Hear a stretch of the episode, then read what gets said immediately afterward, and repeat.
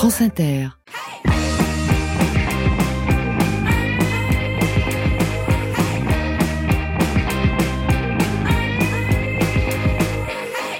Bonjour Marine. Bonjour Marie, bonjour les auditeurs. Bonsoir les auditrices. On est là, on croit qu'on vit dans une société à peu près rationnelle et puis on apprend que l'Église catholique fait état de 1500 demandes d'exorcisme juste en Île-de-France en 2011.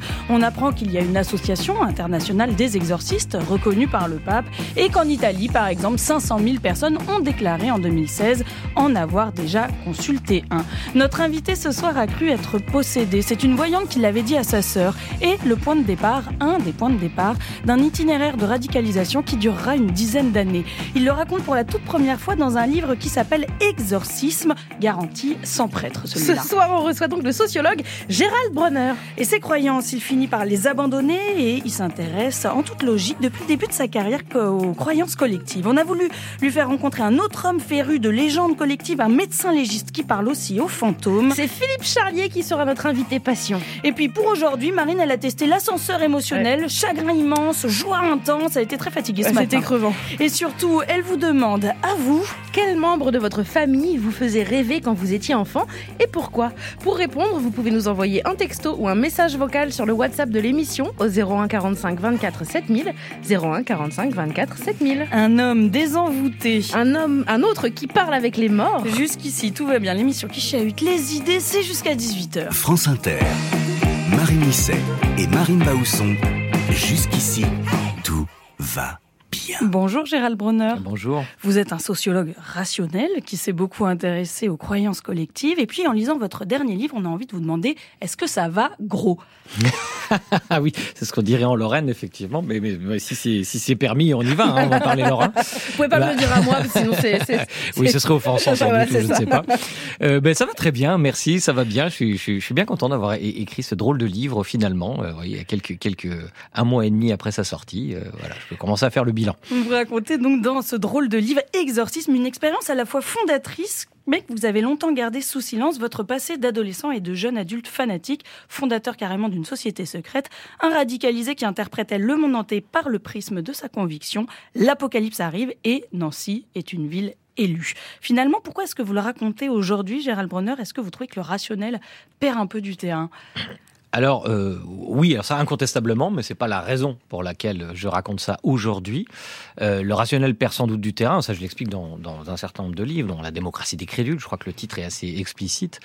Euh, mais si je le raconte aujourd'hui, euh, c'est un peu décevant d'ailleurs comme réponse, c'est tout simplement parce qu'un éditeur vous a eu la très bonne idée de me le souffler à l'oreille.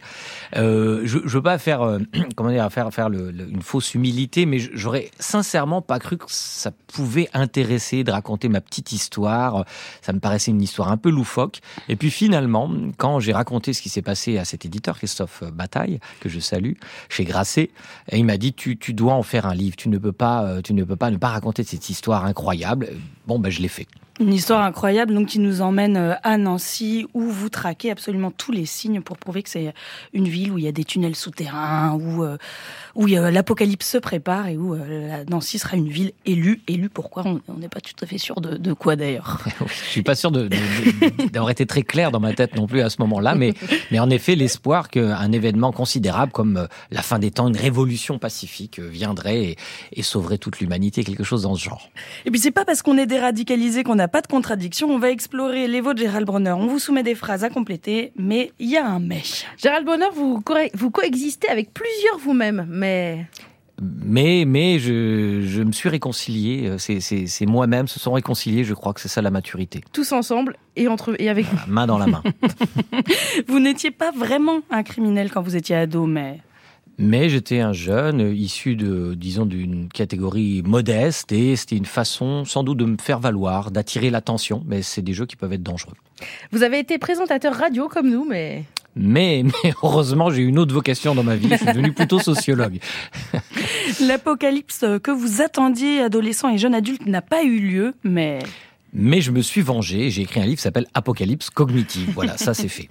Vous n'êtes pas complotiste, mais mais c'est un objet passionnant à étudier, euh, le complotisme pour moi en tant que sociologue. Vous avez perdu votre super mémoire, vous étiez hypermnésique, mais...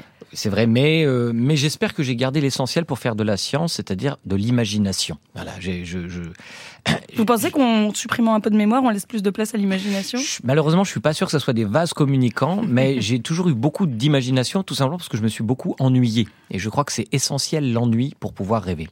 Vous n'êtes pas un champion de taekwondo, mais... Mais l'année dernière, à l'occasion d'une conférence que j'ai donnée au Palais Farnese euh, à Rome, j'ai rencontré euh, Pascal Gentil, qui lui est un champion olympique de taekwondo et qui porte bien son nom, il est vraiment gentil, et qui m'a proposé de faire quelques coups comme ça, un peu, un peu euh, factice. Vous étiez en, comme, aujourd'hui hein, en euh, costard, cravate, euh, ben, Presque, presque figurez-vous presque. Donc, enfin, c'était vraiment pour me faire plaisir, mais ben, ben, ça a marché. J'ai été très content de le faire. Et vous lui avez mis une raclée, j'imagine. bien évidemment, évidemment. Des coïncidences ont changé votre vie, mais mais pourtant, euh, c'est vrai qu'elles ont changé ma vie, mais pourtant, elles n'étaient euh, que du pur hasard. Et c'est cela que j'ai mis du temps à, à, conscientiser. Merci Gérald Bronner, vous n'êtes pas là tout à fait par hasard quand même. Dans Exorcisme paru chez Grasset, vous faites donc le récit d'une radicalisation, puis d'un désenvoûtement, le vôtre. Alors ça fait des années que vous vous engagez à travers votre travail de sociologue contre les logiques de radicalisation. Vous partez cette fois de l'intime avec l'espoir peut-être d'apporter des clés. C'est de ça dont on va parler. Et puis il y a un personnage très important dans votre livre. C'est votre oncle que vous appelez dans le livre Gérald, euh, pardon, que vous appelez Jean-Luc. Et nous, ça nous a donné envie de demander à vous qui nous écoutez. Quel membre de votre famille vous faisait rêver quand vous étiez enfant et pourquoi? bah toi Marine, c'était qui bah moi, c'est moi comme vous, c'est mon oncle, c'est Eric euh, qui me faisait rêver parce qu'en fait, il a installé des radios partout dans le monde, même dans des zones de guerre. Donc il partait, on savait pas trop, c'était un peu mystérieux. Il allait réparer ou, ou installer des émetteurs. Aujourd'hui, il travaille toujours dans la radio, mais il travaille pour énergie. Voilà. Donc nos repas de Noël sont un petit peu, c'est que de la concurrence désormais. mais vous, quel membre de votre famille vous faisait rêver quand vous étiez enfant et pourquoi? Écrivez-nous 01 45 24 7000. Et en attendant de vous lire et de savoir qui dans vos vies a représenté l'idée que d'autres mondes étaient possibles. On écoute quelqu'un qui lui aussi en a rêvé, c'est Eddie de Preto avec Love and Tendresse. C'était le début des années 20, le début de la fin sûrement. Toi tu courais toujours en vain, ouais tu aimais gagner ton temps. Dans les trop tard de tes 30 ans, ouais tu étais déjà sous l'eau. Et tout l'apnée de ton dedans semblait te lancer des signaux. Tu changeais d'appartement, pour une dixième fois peut-être. Tu te lavais dans les fêtes, entre bureau et tristesse. C'était peut-être ça la vie, t'en étais persuadé aussi. Jusqu'à ce qu'enfin tu découvres qu'il existait l'amour, un peu de love et de tendresse. Finalement, c'est ce qu'il nous reste, que de l'amour, que de beaux gestes pour essuyer le temps qui blesse. Un peu de love et de tendresse. Finalement, c'est ce qu'il nous faut, que de beaux jours, que de beaux gestes pour attraper le temps qui presse.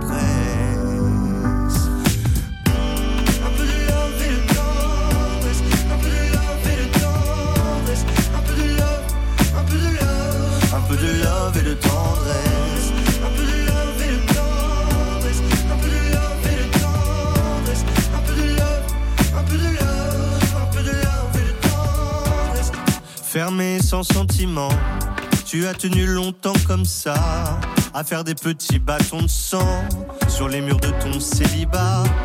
Puis si tu vois ce que tu rates, tu n'auras pas mon amour mille fois. Alors que le taf s'en relâche, tu pourras y revenir sans moi. Un peu de love et de tendresse.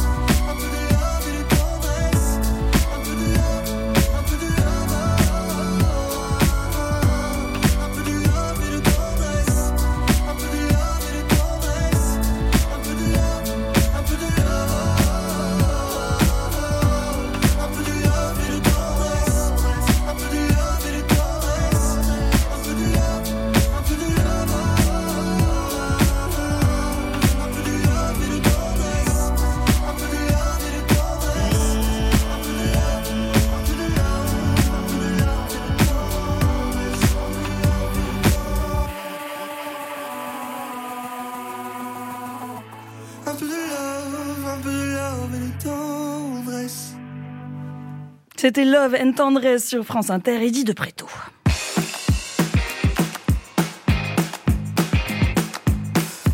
Gérald Bronner, vous avez donc écrit ce livre passionnant, je vous le dis, qui s'appelle Exorcisme, parce qu'on vous a convaincu que c'était intéressant. Effectivement, ça l'est. C'est l'itinéraire d'un adolescent à qui on a prédit qu'il allait mourir et qui s'enferme dans une espèce d'univers fantastique et paranoïaque, au point de créer, je vais très très vite, hein, une société secrète, le CERF, chercheur en réalisme fantastique, qui regroupera presque 100 personnes à un moment de votre propre mère, et 100 personnes qui préparent entre autres l'apocalypse. Et puis après des études intenses en sociologie, en philosophie, euh, que vous faites à Grenoble, vous vous êtes peu à peu désenvoûté.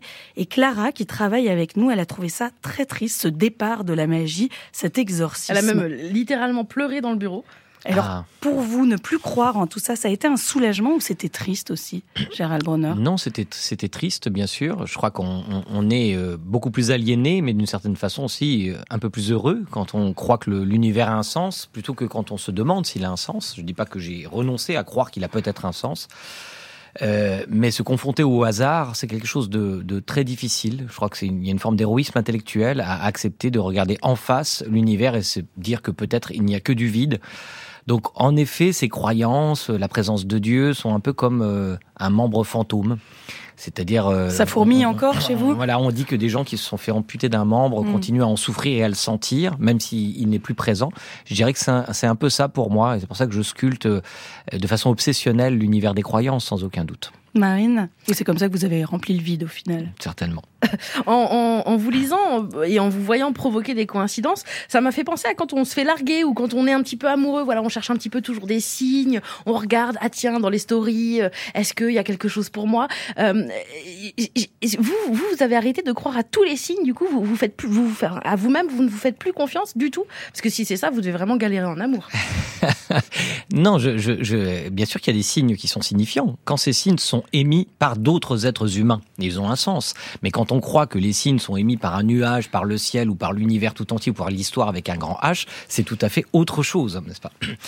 Mais vous avez parfaitement raison. Je trouve que c'est un, parallèle extrêmement légitime de, de, parler de l'amour, parce que j'ai donné quelquefois cet exemple d'ailleurs, euh, puisque mon histoire, elle est un peu exceptionnelle d'une certaine façon, euh, mais je, je crois qu'il y a quand même une charge universelle dans cette histoire, parce que nous avons tous cru euh, à, des choses souvent de façon radicale. Quand on est petit, par exemple, on croit radicalement euh, qu'un personnage habillé en rouge et qu'une barbe apporte euh, des, cadeaux. Et on a peut-être raison, d'ailleurs, si les enfants nous écoutent. oui, d'ailleurs, vous avez fait vous-même des petites expériences pour vérifier. Absolument. J'y ai consacré un article publié dans les cahiers internationaux de sociologie, donc j'ai traité très sérieusement. Mais je crois que l'amour est un bon exemple, parce que quand on est vraiment amoureux, on est quand même assez radical.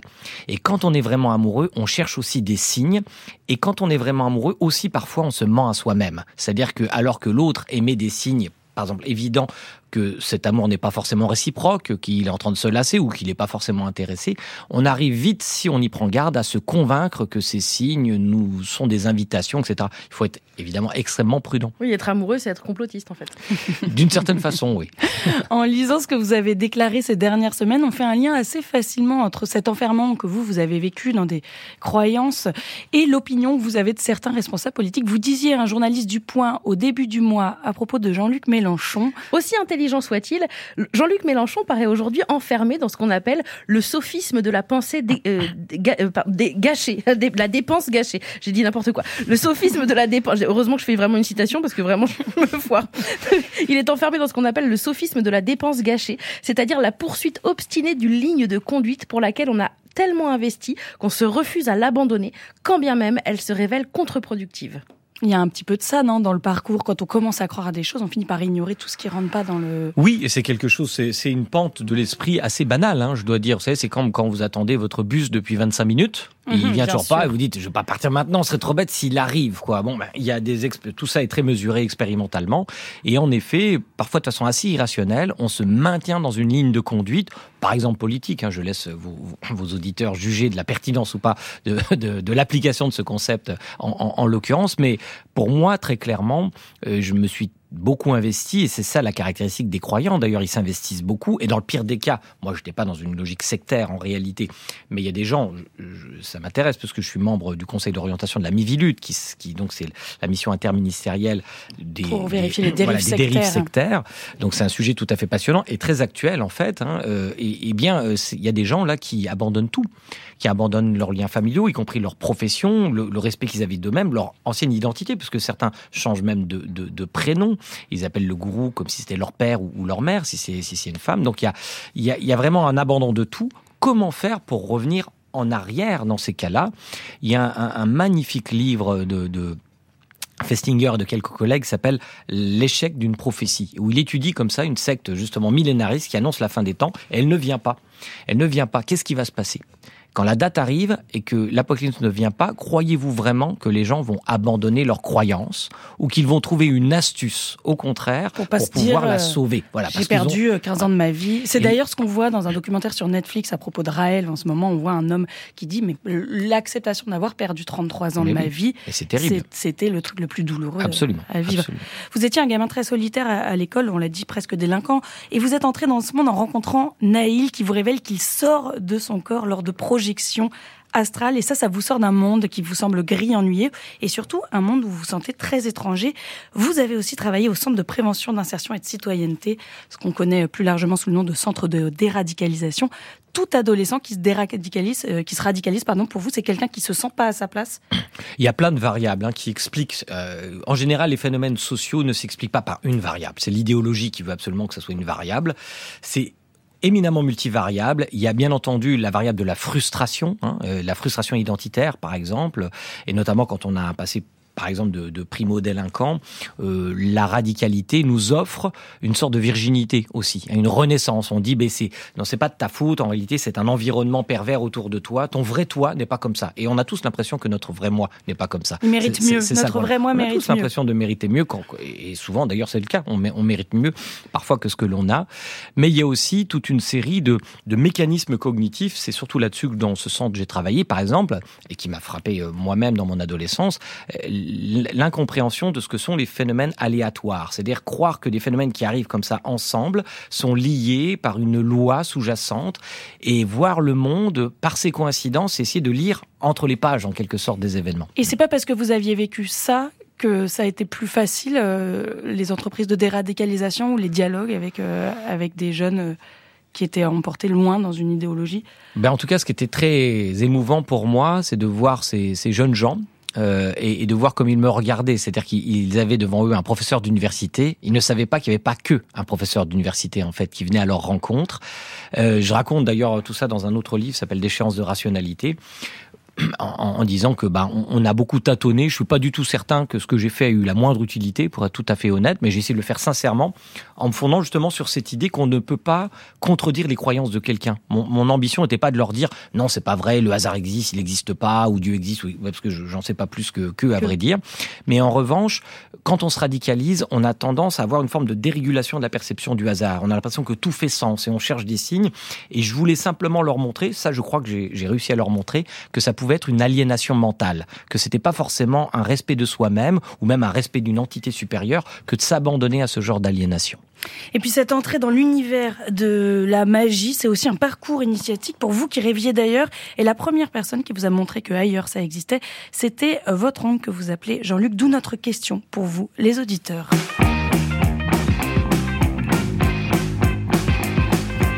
Membre de votre famille vous faisait rêver quand vous étiez enfant et pourquoi?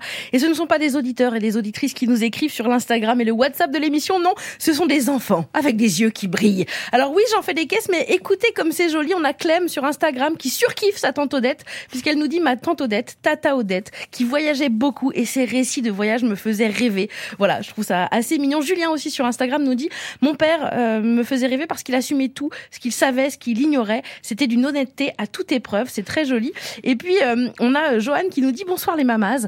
Ma tante Dominique, qui était culturiste, elle gonflait ses muscles et m'expliquait que ses grains de beauté remontaient le long du bras. Je passais de longues minutes à regarder ses muscles à chacune de nos, rencontres. Je trouve ça assez merveilleux. Donc, pour vous, quel membre de famille vous faisait rêver, de votre famille vous faisait rêver quand vous étiez enfant et pourquoi? Continuez de nous écrire 0145 24 7000 euh, ou alors sur l'Instagram de l'émission. Jusqu'ici tout va bien, underscore France Inter. Gérald Brenner, on reparlera évidemment de votre oncle tout à l'heure. Jusqu'ici tout va bien, mais c'est bientôt l'heure de tirer les fils. Votre expérience mystique, elle commence aussi parce qu'une voyante prédit votre mort très prochaine. Vous avez à peine 15 ans.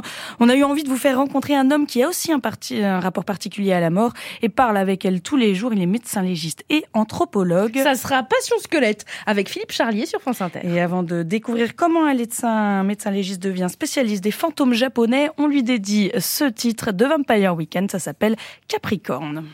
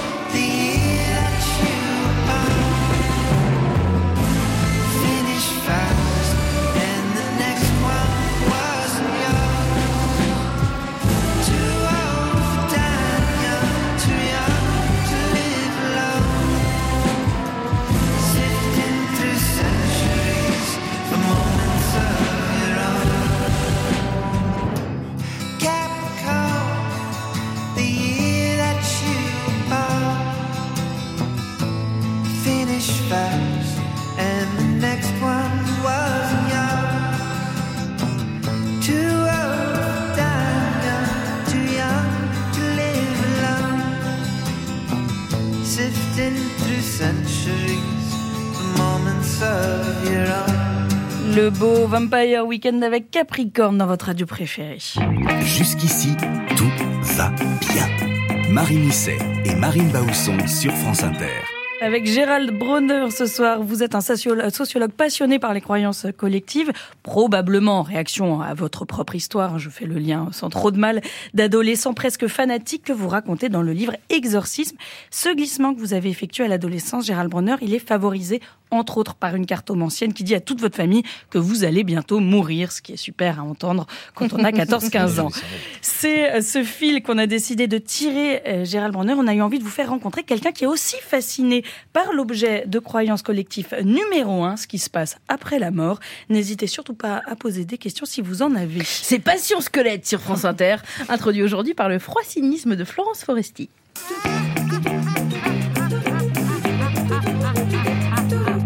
Est-ce qu'il y a une vie après la mort Non C'est l'inverse Il y a une mort après la vie, tu as tout mélangé. Voilà.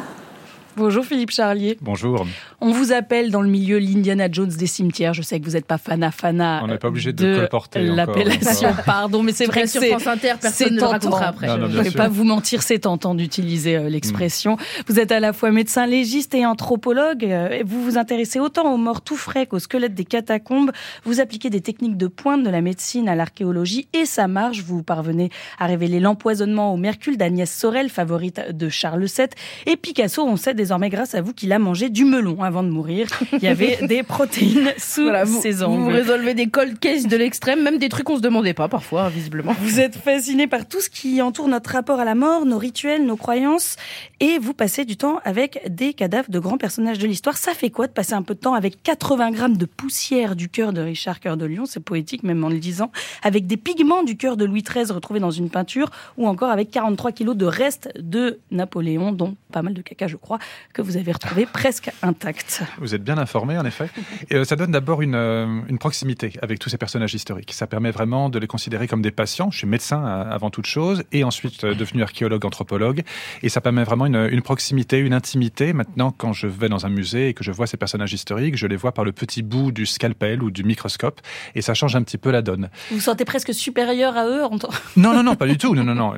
Si un médecin se sent supérieur, c'est qu'il a loupé sa vie. C'est surtout pas ce qu'il faut. Non, non, au contraire, c'est vraiment, euh, c'est les voir. Euh, en fait, on voit l'influence que leur petit travers, leur petite maladie et parfois leur cause de mort a pu avoir sur leur prise de décision, mais également sur du coup le cours de l'histoire de France et de l'histoire européenne.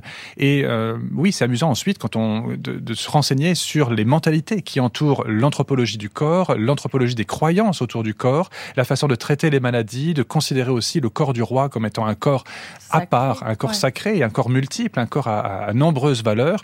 Et ça, en sociologie, c'est extrêmement, euh, extrêmement important. Jusqu'à retrouver, oui, des petits fragments d'un cœur de roi de France dans une peinture qui malheureusement est une croûte absolue. Euh, voilà. Comment son cœur s'est retrouvé là? Bon, bon je ne vais pas m'éterniser sur cette question. On usait de pigments assez particuliers à la, au moment de la Révolution française et un petit peu après. Voilà. Ah oui, eh oui. carrément. Dernièrement, vous êtes intéressé pour votre livre Fantôme Yokai à tout l'imaginaire japonais autour des fantômes. On appelle par exemple Yurei en japonais des défunts qui auraient subi une mort brutale ou un destin tragique. Est-ce que vous pouvez nous raconter l'histoire d'un fantôme, d'un fantôme japonais? Oui, alors il y a une histoire que j'aime vraiment beaucoup parce que d'abord c'est une femme qui est extrêmement belle. Alors c'est une morte, hein, mais elle est extrêmement belle sous la forme de fantôme. C'est Yuki Onna, ça veut dire la femme de neige, la femme blanche comme la neige. Et donc on est on est dans le Japon, le Japon ancien, aux alentours du 14e, 15e siècle, et deux euh, hommes sont partis dans la forêt pour ramasser du bois. Euh, c'est la fin de la journée, le soleil tombe, il fait très froid, il y a de la neige, et ils vont se réfugier, parce qu'ils n'ont pas le temps de rentrer chez eux, dans une petite cabane, et euh, ils finissent par s'endormir, c'est le père et son fils. Et là, pendant la nuit, la tempête de neige continue, il y a la porte qui s'entr'ouvre, une femme extraordinairement euh, belle qui rentre, qui est toute blanche, livide, éclairée à peine par la, lune qui passe entre les entre les, les, les nuages dans cette tempête. Et euh, elle s'approche de, de, de l'homme. Le jeune garçon euh, voit ce, ce, fantôme, car c'est un fantôme qui flotte dans les airs plutôt qu'il ne marche, se rapprocher de son papa. Et elle se rapproche de son visage, elle souffle sur lui et il devient immédiatement blanc, livide et mort comme un glaçon. Elle se rapproche ensuite de lui, le jeune homme, elle le trouve terriblement beau. Ils font ce que la morale m'interdit de vous décrire. Et, euh, et ensuite, elle, euh, elle, dit bon, maintenant tu connais mon secret, je suis supposé te tuer, mais tu es tellement beau que, eh bien, je vais disparaître et je vais te sauver la vie. Et puis, euh, voilà, il fait sa vie, il se marie, et puis quelques temps plus tard, je vais être synthétique, rassurez-vous, quelques temps plus tard, euh, il raconte à sa femme cette histoire qu'il avait promis de ne pas raconter, et, et cette femme lui dit mais tu sais, je suis ton épouse, mais en fait, j'étais ce fantôme auparavant, et tu m'avais promis de ne pas le raconter, donc normalement, je dois te faire mourir. Mais comme entre-temps j'ai porté tes enfants, comme entre-temps tu as montré que tu étais un bel homme et en plus un homme vertueux, je vais te sauver la vie une deuxième fois, mais par contre, cette fois-ci, je disparais véritablement et elle n'est plus jamais revenue. Et elle est d'une beauté ravissante. Voilà, ça nous traduit quelque chose qui anthropologiquement et sociologiquement m'intéresse beaucoup, que ce soit au Japon ou en France avec le spiritisme ou d'autres croyances sur les fantômes, c'est cette porosité qui existe entre le monde des vivants et le monde des morts. On peut le voir avec un côté extrêmement poétique, avec un côté charmant, romantique. On peut le voir avec un côté extrêmement euh, dangereux et des dérives, notamment sectaires. Euh, mais cette porosité entre les deux mondes, moi, en tant que médecin légiste d'une part et en tant qu'anthropologue de l'autre et même un peu archéologue, et un conteur, ça on peut dire conteur là même carrément. Vous êtes sympa, je vais rajouter ça à mon CV. Euh, voilà, ça, ça, ça m'intéresse cette porosité, cette façon de faire communiquer des mondes qui normalement ne, ne sont pas miscibles. Et c'est vrai que vous faites communiquer les mondes, vous traînez énormément dans des cimetières vous dialoguez avec les morts, vous êtes un petit peu aussi intéressé aux zombies, aux vampires, aux momies. En gros, vous êtes un petit peu Buffy contre les vampires, mais avec un veston. Vous, vous avez jamais été tenté, euh, comme Gérard, Gérald Bronner, pardon, de, de plonger dans la magie, vous? Euh, le monde de l'exorcisme m'intéresse beaucoup. Euh, et c'est pour ça que je vais dévorer euh, l'ouvrage de mon voisin dès, que, dès que possible, après en avoir déjà lu des extraits, parce que, à nouveau, c'est la confrontation entre un individu possédé ou prétendument l'étant, des rituels qui sont extrêmement forts, et puis à nouveau deux mondes qui, qui, qui s'opposent. Et oui, alors j'ai déjà vécu des rituels d'exorcisme, mais extra-européens, que ce soit en Haïti, que ce soit au Bénin et même au Sri Lanka, avec des masques à Ambelogoda sur la, sur la côte. Euh, et ça m'intéresse de voir maintenant la transformation de ces rituels dans un contexte catholique romain. C'est quelque chose qui me, qui me fascine, oui, tout à fait. Donc la réponse est oui. Et alors, vous l'avez dit, hein, vous avez aussi euh, raconté des, des, expériences au Bénin, où vous êtes allé chaque année pendant 15 ans dans une communauté du sud du pays, où vous avez été initié au vaudou. Mmh. Vous revendiquez la possibilité d'épouser un petit peu ces croyances et de garder votre esprit euh, cartésien et pragmatique. Ça n'est pas du tout incompatible, il n'y a aucun moment où ça vous met un peu dans des retranchements? Ah mais vraiment pas. Non, non. Et puis c'est déjà quelque chose qui a été observé chez d'autres ethnologues ou, anthropologues de, terrain. Le fait d'avoir été initié de façon sincère, hein, mais en gardant toujours son pragmatisme et son, pas de côté euh, anthropologique. Ça permet en fait de mettre un pas dans la croyance, d'y être euh, un peu en, immersion, si on peut dire. Mais vous savez, on garde toujours nous, en tant que chercheurs ou enseignants-chercheurs, notre sens critique. Euh, notre, on arrive à décupler un tout petit peu nos deux hémisphères et à adhérer d'un côté. Moi, ça m'a vraiment permis de mieux comprendre certains rituels, mieux comprendre certains objets, euh, notamment des objets des, rituels vaudous, des, fétiches, et même le sens même, le sens même du mot fétiche, je le comprends beaucoup mieux et je comprends sa, saveur, sa, profondeur et ses, différents sens euh, depuis mon initiation. Mais d'un autre côté, j'ai toujours mon regard de scientifique qui me permet de, évidemment, mettre une limite entre, euh, entre la, foi et la science. Vous en pensez quoi, vous qui avez fait le trajet finalement un peu inverse, Gérald Bronner? Ben D'abord, je, je reconnais ce qu'on appelle l'observation participante. Euh, c'est Bronislaw Malinowski, qui est un drôle de, qui est un drôle, drôle bonhomme d'ailleurs, parce que il a passé la Première Guerre mondiale euh, intégralement chez les Trobriandais. Euh, il a posé les pieds en Australie, et puis voilà, il, il allait les observer. En effet, pour comprendre de l'intérieur, en quelque sorte, les rituels, il faut s'imprégner du langage, il faut faire les gestes soi-même, parce qu'il y a des choses que le corps nous dit en réalité et qu'on n'observe pas forcément bien. Le deuxième point, c'est que je sais ce que je veux faire une fois devenu adulte. En fait, je veux devenir Philippe. et par ailleurs, troisième point, oui, les, rapports entre vie euh, qui regarde de façon angoissée euh, l'espace de, la mort, mais c'est au, début même des premiers textes de l'humanité. Je veux dire, l'épopée de Gilgamesh hmm. ne raconte rien d'autre que le traumatisme qui est causé à Gilgamesh par la mort de Enkidu, hmm. son, ami si, cher à son cœur, et qui lui fait se demander tout à coup est-ce que moi aussi je dois mourir? Est-ce qu'il y a une façon euh, d'échapper à ce, à ce destin? Qu'est-ce qu'on peut vous euh, souhaiter comme projet en commun à tous les deux qui avaient déjà pas mal discuté euh, dans la régie Mais on en a, figurez-vous, parce qu'en effet, dans, avant de l'émission, on a commencé à échanger, on échangeait nos cartes et, et oui, mais alors pour l'instant, pas de, pas de, pas de spoil. ah d'accord, il y a un truc qui est né en 12 minutes, un grand projet sur plusieurs années. Mais nous allons faire les choses ensemble, ça c'est certain. Bon, en tout cas, merci beaucoup Philippe Charlier d'être venu. Votre dernier livre, il s'appelle Fantôme Yokai. C'est passionnant, on, on part avec les fantômes du Japon. C'est aux éditions Azan, ça sort le 13 mars. Et puis je conseille à ceux qui nous écoutent de s'intéresser au reste de votre bibliographie, notamment Autopsie des cœurs célèbres. célèbres pardon, c'est sorti il y a un an chez Taillandier. Gérald Bronner, c'est bientôt l'heure de vous imposer ma petite obsession et elle tient en un mot Onirika, votre incroyable projet pour arriver à faire des rêves conscients de manière collective. Quant à moi, euh, bah, à 17h53, je vous raconterai comment j'ai vécu un rêve conscient hier soir. L'IVG va rentrer dans la Constitution. Et puis, pour quitter les fantômes sur la pointe des pieds tout en étant assez menaçant pour qu'ils viennent pas nous voir, on écoute Ray Parker Jr. Oui, vous avez reconnu, il chante la chanson de SOS Fantôme, c'est Ghostbusters sur France Inter.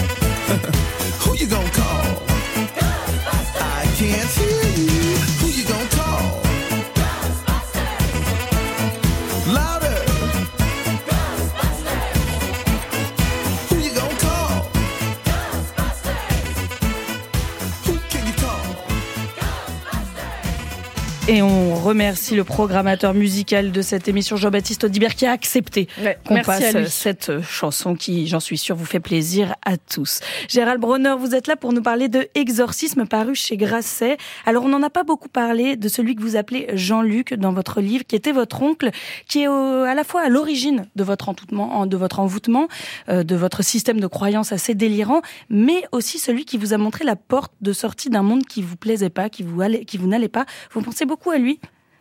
À. Jean-Luc, qui ne s'appelle pas Jean-Luc, je crois, dans la vraie vie. Euh, ici souvent que je vais d'ailleurs dédier un de mes précédents livres, alors qu'il il nous avait déjà quittés.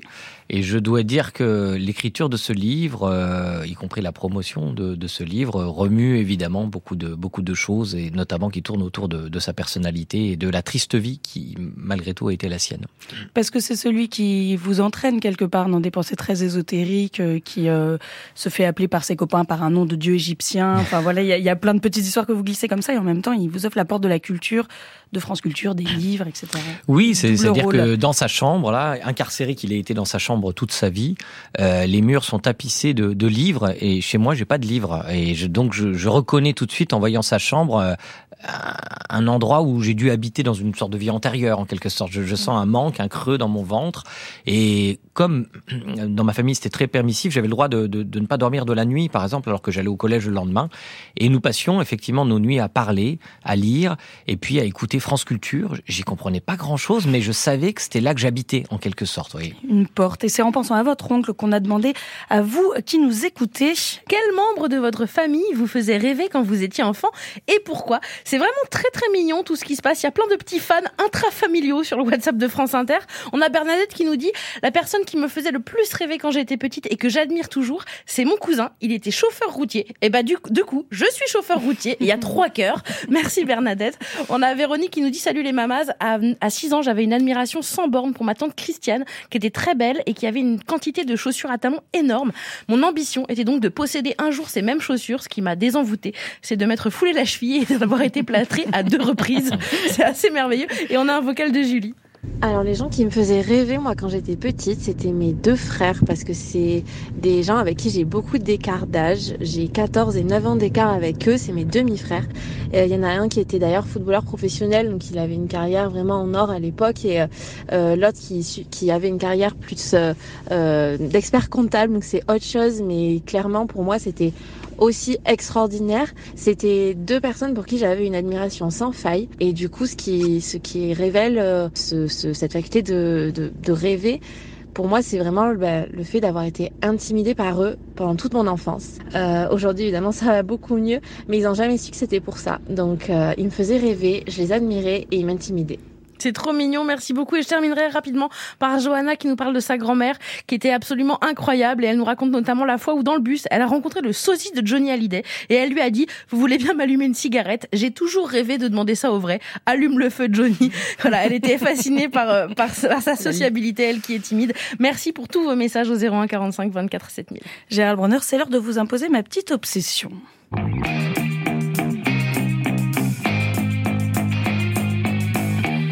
Dans votre livre Exorcisme, on l'a dit tout à l'heure, ça part un petit peu pour vous d'un désir profond, celui d'accéder au monde astral, ce que votre ami Naïl prétend pouvoir faire en, sortant de son corps et en pouvant l'observer de l'extérieur. Alors vous n'y arrivez jamais, hein, malgré beaucoup d'entraînement, mais il y a un truc que vous et votre ami Kevin, que vous appelez le dragon dans le livre, arrivez à faire un jour, c'est un rêve conscient. Alors beaucoup de nos auditeurs savent que c'est pas si fou, car 55% des adultes, selon une étude de 2007, feraient un rêve conscient au moins une fois dans leur vie. Mais c'est de là que par ce projet fou, qui est mon obsession pour vous ce soir, le projet Onirica. Est-ce que vous pouvez un petit peu nous raconter? Oui, c'est un peu le chant du cygne en quelque sorte. C'était notre dernier espoir, puisque l'apocalypse avait échoué, puisque presque tout avait échoué.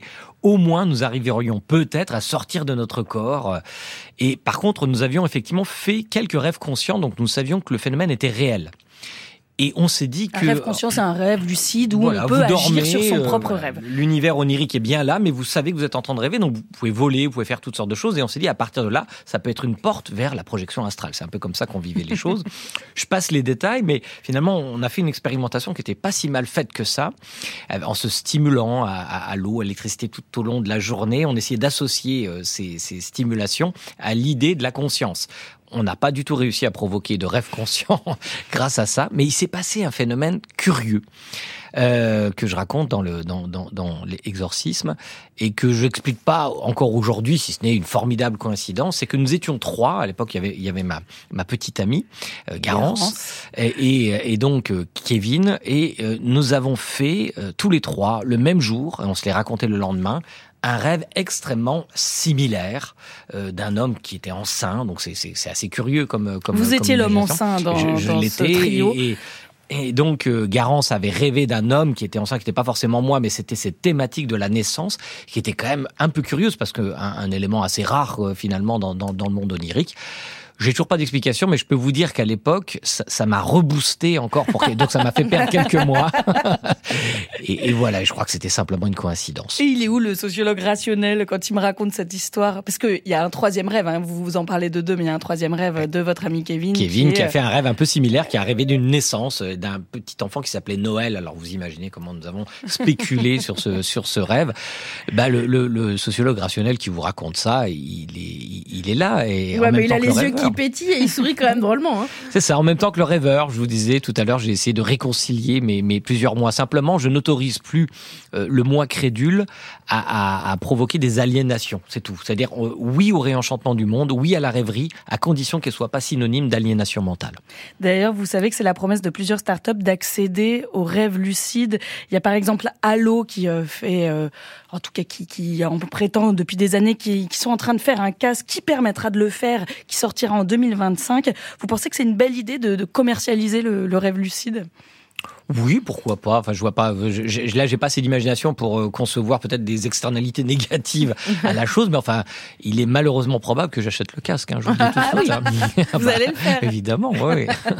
mais parce que vous savez que dans une interview à Fortune, voilà ce que promet la société le contrôle du rêve lucide. Bon, ça permet d'être plus conscient, de pouvoir voler, de faire plein de choses, mais ça pourrait aussi augmenter la productivité nocturne, par exemple en permettant aux ingénieurs de coder de nuit ou à un PDG de se préparer à une grande présentation ou à des sportifs de faire leur match à l'avance. Bref, c'est l'idée un peu de rendre notre nuit productive. Oui, alors ça, c'est nettement moins excitant. Ah c'est la productivité qui envahit tout jusque dans nos rêves. Euh, moi, je m'en servirais déjà pour voler, ce serait pas mal. Et croyez-moi, c'est une expérience tout à fait étonnante.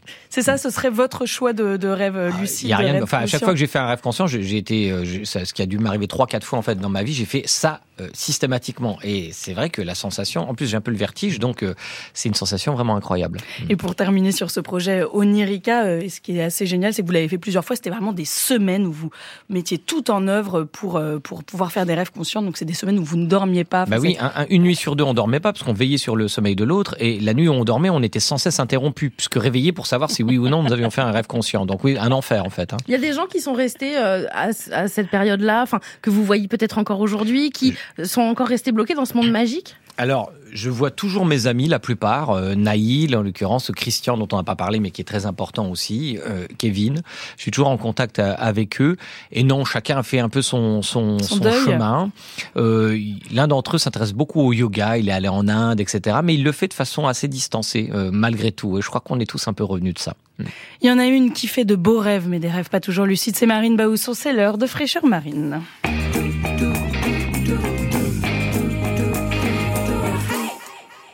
Et Marine, hier, tu as passé une soirée très haute en émotions. Oui, Marie.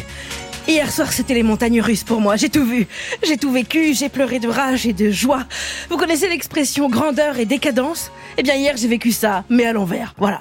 Tout a commencé à 19h hier. J'étais dans mon petit bus 72, voilà, pour rentrer chez moi, car oui, pour le moment, j'ai encore, euh, c'est encore moins cher que de prendre un taxi, donc je profite. hein, en juillet, août, euh, j'aurais plus les moyens. Et j'étais connectée depuis mon téléphone portable à W9, qui avait bousculé ses programmes pour diffuser un match de foot.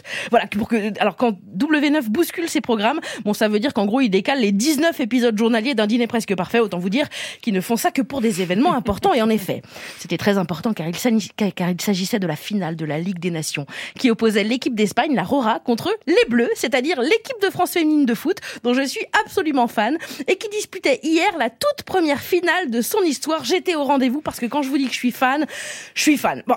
Cela dit, je ne suis pas fan au point d'avoir un maillot avec le nom de ma joueuse préférée euh, derrière écrit. Hein. Non, non, moi j'ai innové. Moi j'ai le legging de l'équipe de France féminine. Voilà, donc vous vous doutez bien que pour les soutenir dans le bus sur mon trajet retour, je n'avais pas enfilé mon legging de lumière, hein, qui est un legging bleu, à- bleu foncé à pois bleu un peu plus clair, c'est magnifique, mais c'est pas facile à assortir.